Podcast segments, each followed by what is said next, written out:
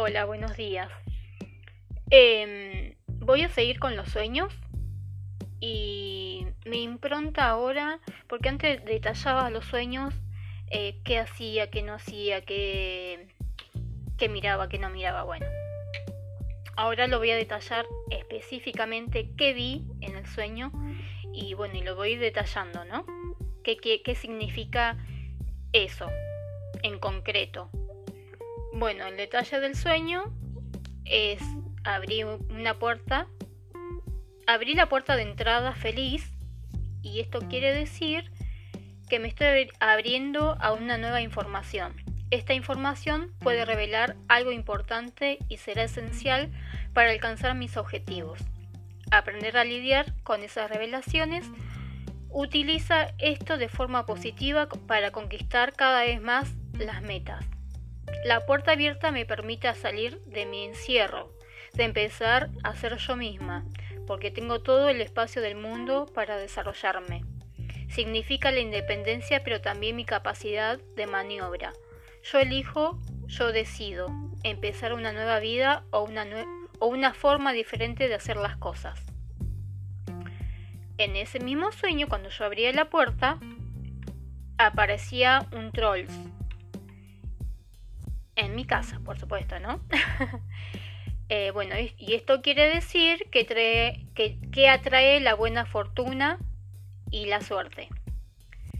Eh, vi una pizarra con el 120, eh, lo busqué por el número de ángel y en la numerología. El número de ángel es un mensaje para confiar en que todo funcionará para el mayor bien de todos tenga fe y, confíe en que los resultados serán favorables y beneficiosos para usted. El número del ángel 120 me dice que me asegure de que todo lo que pongas en el universo sea de naturaleza positiva.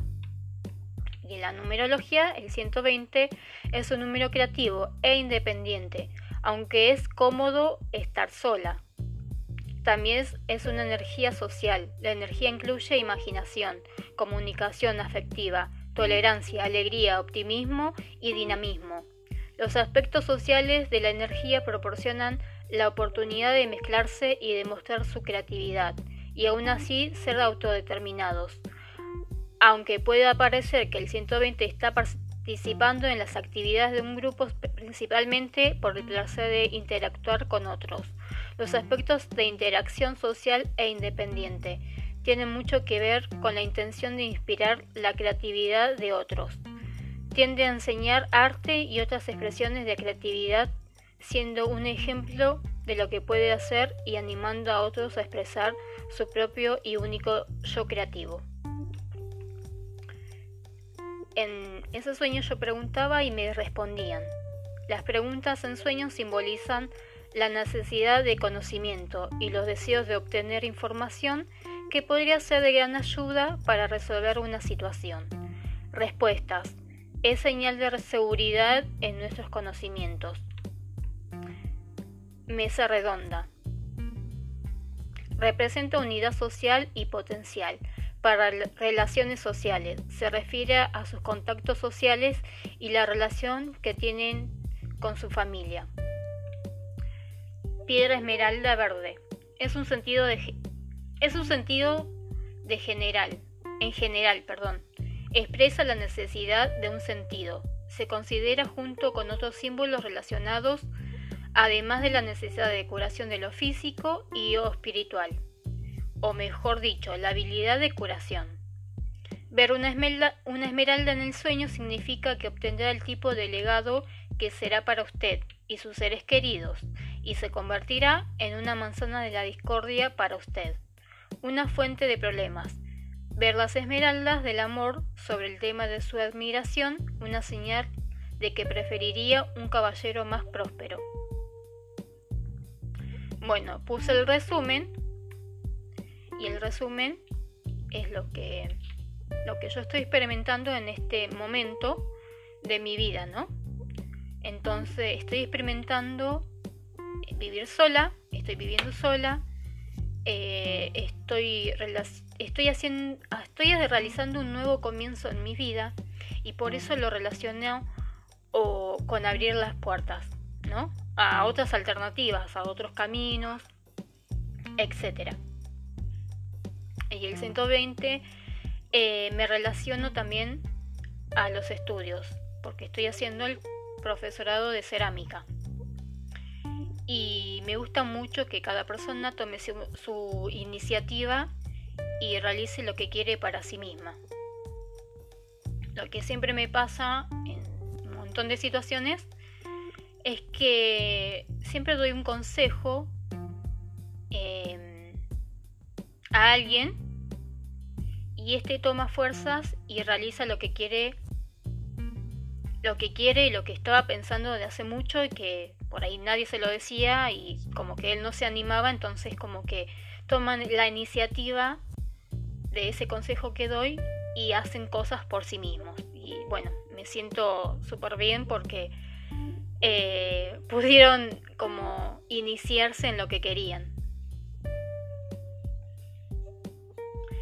Y la parte, porque es como que este sueño me trae como mucho y me enfoca mucho y bastante en la comunicación, en los grupos, en nuevos comienzos, en sanar estructuras familiares, en hacer caso a mi intuición y ser yo misma, y creer en mi sabiduría, externa como interna. Y me parece muy como muy exacto y muy intuitivo este sueño, ¿no? En particular, porque es lo que estoy viviendo ahora y incluso eh, yo a veces hablo con otra gente en, en aplicaciones, etcétera, y bueno, y siempre que hablo Eh, yo hago también em, terapias alternativas. Estoy con el curso de calendario maya, estoy haciendo, hice en realidad eh, registros akáshicos y bueno, siempre es como que tengo esa necesidad de darle un mensaje a otra persona, ¿no?